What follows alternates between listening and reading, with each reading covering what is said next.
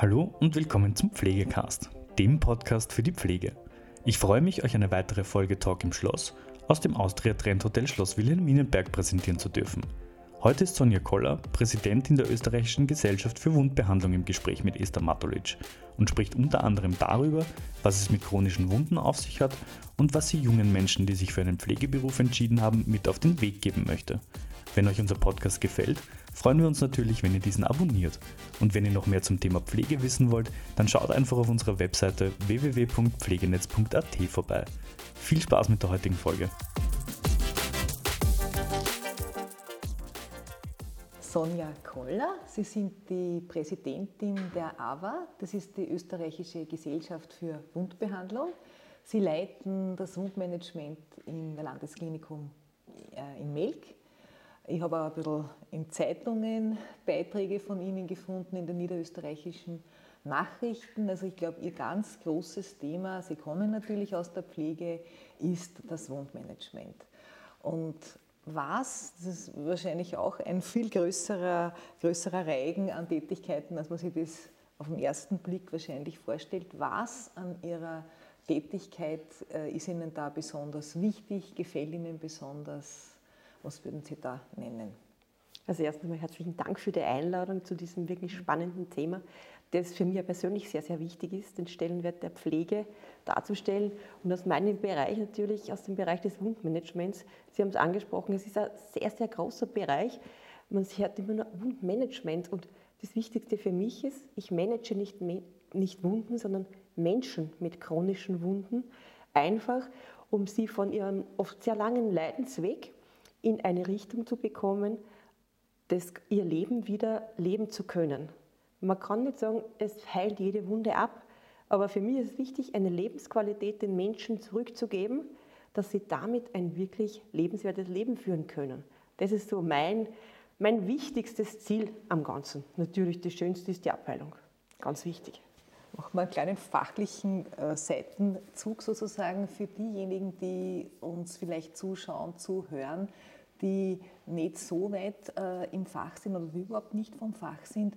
Was ist denn die Schwierigkeit oder das Besondere oder was, was ist, was hat es mit chronischen Wunden auf sich? Chronische Wunden entstehen ja nicht von heute auf morgen. Es ist ein sehr, sehr langer Prozess, bis eine Wunde, Wunde chronisch wird. Oft fängt es ganz klein an und wird dann immer größer, größer, größer und nicht mehr beherrschbar. Es können vom offenen Bein bis zum diabetischen Fuß ähm, bis hin zur Gefäßverschluss. Alles kann chronisch werden, bis hin zu einer Bauchoperation. Und das ist halt dann der lange Weg zurück, die chronische Wunde. Und da setzt das äh, moderne Wundmanagement einfach ein. Und das ist einfach der Prozess, den Patienten zu begleiten auf seinem Weg zur Genesung. Das ist unsere Hauptaufgabe. Also wenn ich es richtig jetzt verstanden habe, es geht jetzt nicht allein um die Wunde, sondern Sie sagen, es geht um die Geschichte dahinter, die der Betroffene, die Betroffene damit hat. Es geht wahrscheinlich auch um viel Leid, das da im Hintergrund steht, wenn Menschen sich wahrscheinlich nicht mehr so frei bewegen können, wie sie es ohne diese Wunde könnten. Es geht wahrscheinlich auch viel um Kommunikation. Also es ist, was ich da jetzt raushöre, so ein, ein ganz großes äh, und komplexes äh, Feld. Was macht die AWA?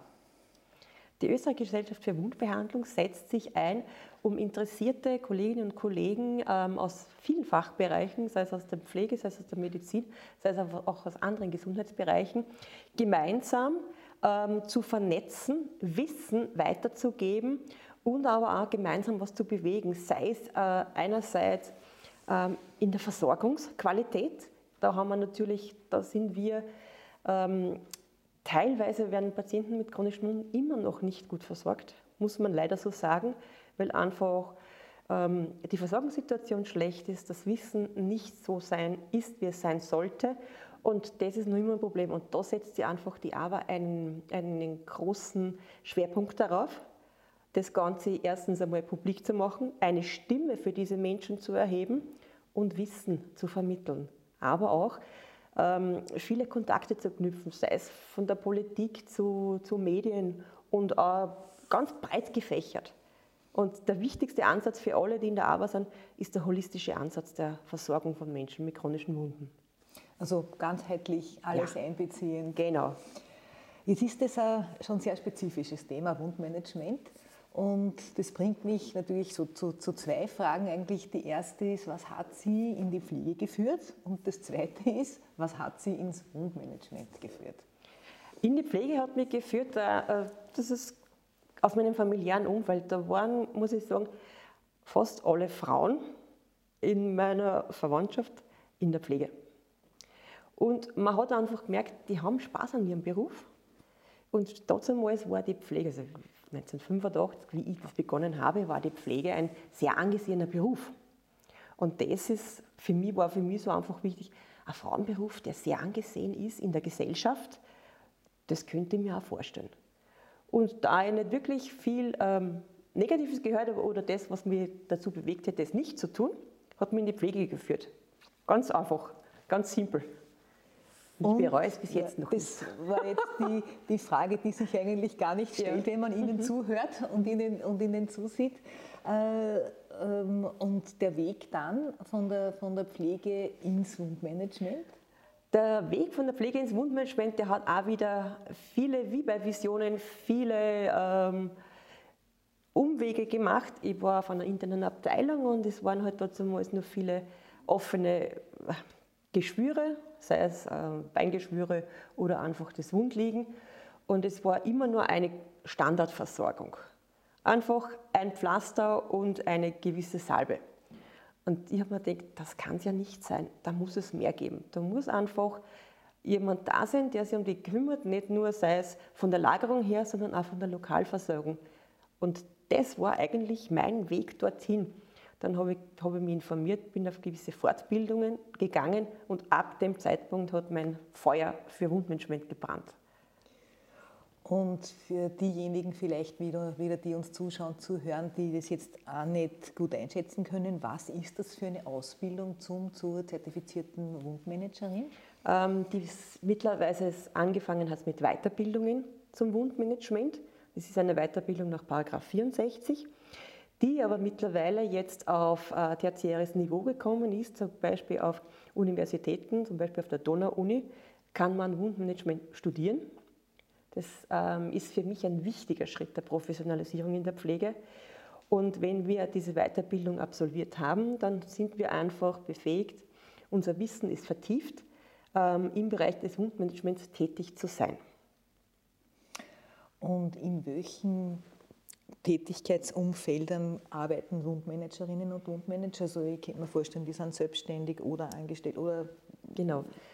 Der einzige äh, Wermutstropfen, muss ich sagen, in meinem Beruf ist, dass das Wundmanagement noch nicht ähm, als den Stellenwert hat, den es verdient, sage ich jetzt mal. Wir als Wundmanagement-Experten tun ja nicht nur Empfehlungen abgeben, welcher Verbandstoff auf die Wunde jetzt gut passen würde. Das ist ein kleiner Teil unseres Bereiches. Der Hauptbereich ist einfach, das Gesamtpaket zu sehen. Was ist die Ursache? Wo kann man was verbessern? Wo muss die äh, Therapie sein? Wo muss die äh, Abklärung sein? Und dann die Vorstellung, also die Pflege, Versorgung zu planen gemeinsam mit den Betroffenen. Und auch Case- und Care-Management gehört dazu. Mhm. Ähm, Verordnungsmanagement, Prävention, Schulungen, Education. All das ist der Bereich des äh, Wundmanagement-Experten und Expertinnen. Also mhm. ein breit, breit gefächerter. Ja. Auch in der Kommunikation äh, mit den ähm, Ärzten und Ärztinnen. Einfach gemeinsam das Paket, das Versorgungspaket und den Behandlungsplan für die Betroffenen zu erstellen und sie dann auch zu begleiten. Mit all dem, was Sie jetzt nach Ihrer ganzen Geschichte wissen, ähm, was Sie erlebt haben und täglich erleben, mit dem Erfahrungsschatz, was würden Sie jungen Menschen, die sich für einen Pflegeberuf entschieden haben, aus heutiger Sicht gern mitgeben?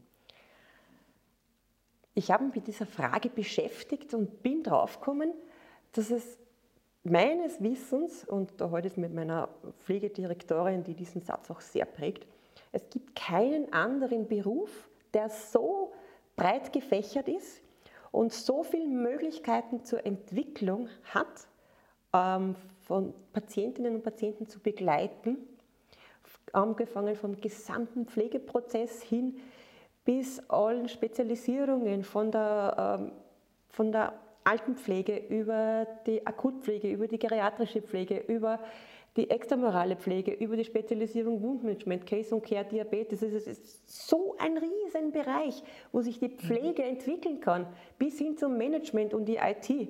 Also wer kann so viele Möglichkeiten für sich vereinen als der Pflegeberuf? Also jeder findet sein Plätzchen. Ja.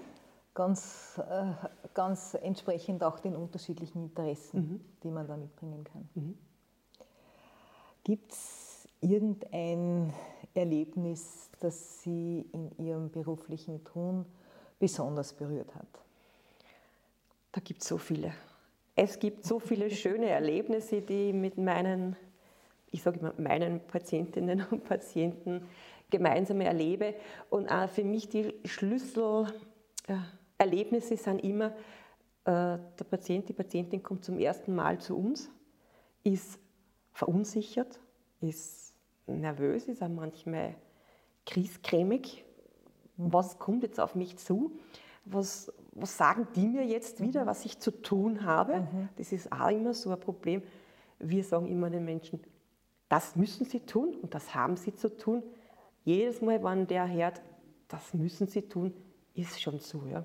Mhm. Und wenn dann die Patientinnen und Patienten das erste Mal zu uns hereinkommen, wir begrüßen sie, stellen uns mit unserem Namen vor und sie haben einmal Zeit, sich in Ruhe niederzusetzen und dann beginnen wir einfach in gemütlicher Atmosphäre, die nehmen wir uns die Zeit, zu, äh, das Ganze zu erheben. Und das Schönste ist für mich, wenn sie hinausgehen mit einem Lächeln und auch wiederkommen zur Kontrolle mit einem Lächeln, dann wissen wir, wir haben sie im Boot. Und das sind für mich ganz einfache und simple Erlebnisse, die für mich immer wieder die schönsten sind. Und am besten wahrscheinlich da mit einem Lächeln, wann, wann der Anfang besonders schwierig war. Genau, ja. dann macht es natürlich, äh, dann ist es noch viel mehr Balsam für die Seele. Ja. Und das ist auch so das Team so. Ja. Gibt so ein, zwei, drei Strategien, die Sie, ich meine, es gibt wahrscheinlich einen ganzen, einen ganzen, ganzen Reigen, aber gibt es so Strategien, die Sie da grundsätzlich anwenden? Die erste Strategie ist, hol die Menschen dort ab, wo sie stehen. Das ist einmal so ein ganz, ganz wichtiger Punkt. Ich kann nur so viel Wissen haben und das dem, dem Betroffenen, der Betroffenen mitteilen, wenn sie es nicht annehmen kann oder nicht versteht, dann sind wir schon beim ersten Stolperstein. Mhm. Nimm dir die Zeit für die Menschen, mhm. ist in unserem Beruf sehr schwierig. Ich habe aber das große Glück, dass ich mir diese Zeit nehmen kann mhm. und das ist schon ein Teil des Schlüssels zum Erfolg. Mhm. Und nehme sie mit in die Verantwortung. Nicht nur wir haben die Verantwortung, äh, eine äh, optimale Versorgung zu gewährleisten, sondern auch die Betroffenen. Und die Betroffenen haben die Verantwortung, gemeinsam für eine Verbesserung ihrer Situation zu sorgen. Also auch mit einbeziehen. Ja. Zugleich aber, wenn Sie jetzt sagen, dort abholen, wo Sie sind, also ganz weit weg quasi vom Belehrenden, sondern mhm. wenn ich das richtig verstehe, die Situation sehen und zu schauen, was machbar ist. Mhm. Äh, ja. Genau, und dann zu finden, wo sind die Stärken, wo muss man einfach die Situation in eine Richtung begleiten. Führen ist immer so ein Wort, führen ist immer, das Wort führen habe ich für mich abgelegt. Für mich ist immer auf dem Weg begleiten das richtige Wort. Und wenn man das einfach auch so lebt, dann ist man wirklich hat man einfach auch sehr viel Erfolg damit. Mhm. Wenn Sie jetzt auf das schauen, was Pflegetag kann, was Sie persönlich leisten, meinen Sie, dass das in der Gesellschaft schon angekommen ist, was Pflege alles kann, wie sehr sie Menschen stärkt? Wenn nein, was meinen Sie, fehlt da noch? Wir sind leider noch nicht dort angekommen, dass die Gesellschaft den vollen Umfang sieht, was Pflege kann und was sie macht. Ähm, man muss auch ganz ehrlich sagen, manchmal stehen wir Pflegende uns auch selbst im Weg, weil wir es selbst nicht sehen.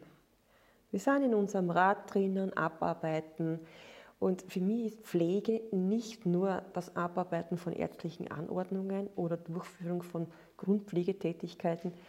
Ähm, Pflege, wir Pflegende müssen ähm, uns so positionieren, beziehungsweise auch ganz klar sagen, Pflege ist mehr, Pflege kann mehr. Und genau in dem, was ich ganz am Anfang gesagt habe, die Möglichkeiten, die wir haben und die auch gesetzlich ganz klar festgestellt sind, sollten wir unbedingt auch umsetzen. Und es fehlt erstens in der Umsetzung, auch in der Umsetzung der rechtlichen Grundlagen. Aber ich denke, wir sind auf einem richtigen Weg und die Pflege muss sich positionieren, ihre Stärken hervorheben und auch ihre wundervollen äh, Tätigkeitsbereiche so zu sehen, wie sie sind. Sie sind wirklich herausfordernd, anstrengend, aber immer wieder wert, es zu tun und professionell zu tun. Das ist das, die Professionalität der Pflege gehört nach draußen, in die Gesellschaft. Hat oder inwiefern hat die jetzt ganz aktuelle Corona-Krise äh, was an ihrem Tun zum Beispiel geändert? Was hat das im, im Alltag bewirkt? Die Corona-Krise war wirklich eine sehr, sehr schwierige Krise für alle in der Pflege, sei es direkt auf den Covid-Stationen oder bei uns im Wundmanagementbereich. Die Betroffenen haben Angst gehabt, nicht mehr in Kliniken zu gehen, weil ganz klar äh, medial vielleicht auch so unterschwellig äh, kommuniziert, in den Kliniken ist der Tod. Mhm. Dort ist Corona, dort kann ich mich anstecken, dort kann ich mich infizieren. Das war am Anfang der Welle ganz furchtbar.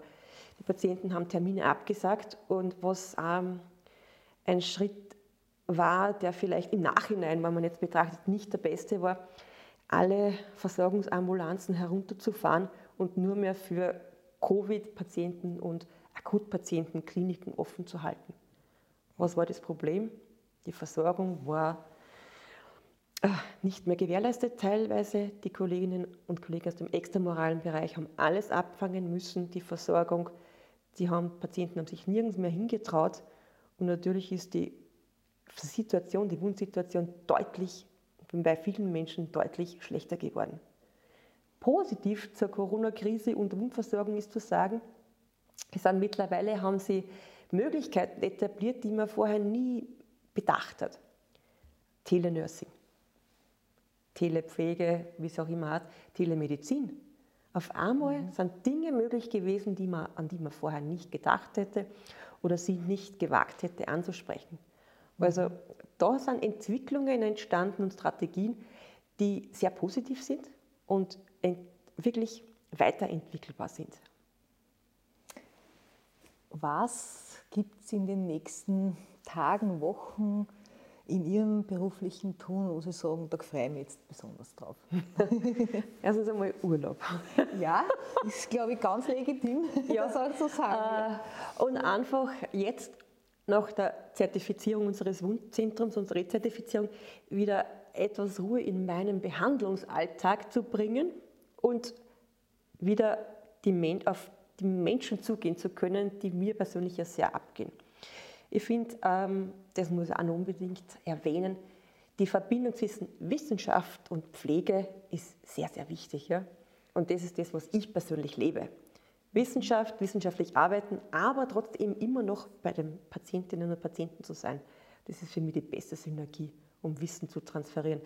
Und das, ich freue mich wieder ganz normal mit meinen Patientinnen und Patienten Pflege durchzuführen und eine wirklich Versorgung durchzuführen. Das, auf das freue ich mich schon sehr. Ich danke Ihnen sehr für das schöne Interview. Vielen Dank, es hat mich sehr gefreut. Ja, das war es auch schon wieder mit der heutigen Folge Pflegecast. Wenn Ihnen diese Folge gefallen hat, freuen wir uns, wenn Sie unseren Podcast abonnieren. Weitere Informationen zum Thema Pflege und allem, was dazugehört, finden Sie auf unserer Webseite www.pflegenetz.at oder unserem YouTube-Kanal Pflegenetz und unseren Social-Media-Kanälen. Alle Links zur aktuellen Folge sowie unseren Webseiten finden Sie in der Beschreibung. Bis zum nächsten Mal.